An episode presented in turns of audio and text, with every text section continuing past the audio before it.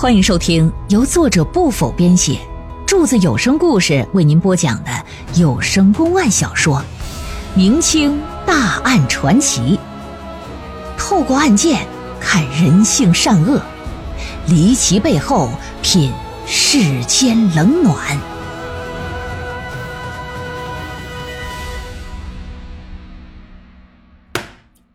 书接上回呀、这男人有了钱，当了官之后，就觉得糟糠之妻呀、没什么卵用。可是人裘圆圆活得好好的，是吧？你这能咋的呀？没用，你还能把人整死啊？他这头当了官之后，裘圆圆还随之变成什么呢？变成这个敕命夫人，跟他一样，享受正七品的俸禄，并且已经跟朝廷备了案了。这就意味着，只要他没有犯原则性的错误，你利万通啊，你不能随随便便就把人给休了。但是这也不耽误他找娘们儿。在去湖北任职的路上，他路过河南南阳府的时候，因为借宿啊，认识当地一个姓史的富户。这富户得知他是今年的新科进士，还要上湖北上任当县太老爷，哎呀，那表现特别热情。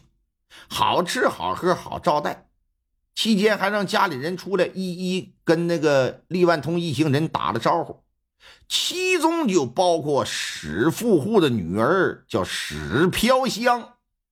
你看这名起的他妈的挺嘎咕啊！你这要不上大专，这名都起不出来。眼巴前，利万通正憋着找女人，想换换口味呢。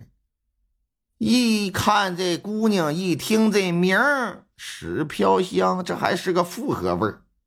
再瞅瞅那姿色，哎呀，姿色过人，身材炸裂呀！啊，小脸蛋，小家碧玉的，不由得可就淫心荡漾。酒足饭饱之后，在和史富户聊天之余啊，他就打听人家姑娘的情况。啊，得知姑娘既没嫁人，也没定亲。哎呀，这就把姑娘好一通夸呀！史富户是个头脑灵活的人，当即就听出这是弦外之音，心里也琢磨，心说要是能把女儿嫁给他，这也是一桩好事虽然只能当个小妾，短期内也接不上什么官，但你要从长远考虑呢，一定是受益多多呀。虽然心里乐意，但他也不好直接问呐。觉得那样太上杆子，太掉价，好像自己姑娘嫁不出去似的。万一人家再没那个意思，让人当面给撅了，你说那尴尬不尴尬吗？中途啊，他假借上茅房方便，就把管家给叫来，让管家去问，说你去问问那个厉大人，他到底是什么意思，对小姐有没有那方面啊？管家去问厉万通，厉万通正等着人来问呢，直截了当表示。嗯，有，一见钟情。我呀，虽说有正房，但是我愿意纳她为妾，就是不知道这个名分，这史大户能不能同意呀？管家就把这意思两头传话，又告诉自家老爷。老爷一听也挺得意呀，回去就和厉万通谈论起来了。当天晚上就把他亲事给定了。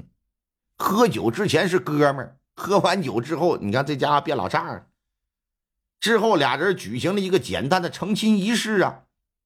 史飘香打点行囊啊，跟着他就继续南下带走了。史富户认为自己闺女这回算是行了，这辈子肯定锦衣玉食。但令他没想到的是啥？他这一送啊，可就把姑娘给送进了虎口。且说这边有了新欢。厉万通啊，就更不爱搭理裘圆圆了。在去湖北的路上，可以说呀，跟史飘香俩人是夜夜笙歌，覆雨翻云呢，那都恨不得死人肚皮上。但是这东西好景不长，到了湖北兴山县，当地一些势力为了巴结他，在请他吃饭的时候啊，特地找来兴山县最大妓院合欢楼的当红头牌。张之儿上来，让这张之儿陪酒。那在古代那种劲儿啊，就有这个出台的。这厉万通一见这张之儿，哎呀，那两个小眼睛眨眨眨眨眨眨眨眨，跟电子监控似的，啪啪一通抓拍。要说起妓女啊，人们往往第一反应是啥？做皮肉生意的，非常下贱低气。其实呢，放在古代啊，妓女也是分三六九等的。脱鞋上炕就做生殖器 PK 身体方面交流的，那是最低档的。要说能在一青楼妓院里达到炙手可热的程度，甚至是头牌，那你必须得是琴棋书画样样精通，你得有点才艺，你不能说胸推臀推带口活的，那你那方面谁都能行，你不得有点特长吗？这样的女人呢，要么是打小妓院里培养起来的。要么就是家道中落的大家闺秀，能上妓院里高消费的，一般都是有权有势的人啊。这样的人又往往比较有文化，喜欢讲究个人情趣品味，吟吟诗，做做对儿，喝喝酒，然后再探讨一下男女之间的身体构造究竟有什么区别。你看那多好！你不能说上去叮当五四就干了。嗯，也正是因为如此啊，古代很多大文豪吧都喜欢往青楼妓院跑，因为很多妓女啊都是青史留女的才女。李万通旁边坐的这个张之儿，很小的时候就被卖到妓院里，由于打小就长了一副美人坯子，所以说老鸨子打小也是用心调教。待他长大成人之后，把他像一件商品一样就给推出去了。再加上有许多达官贵人的追捧，一跃就成为兴山县最火的了。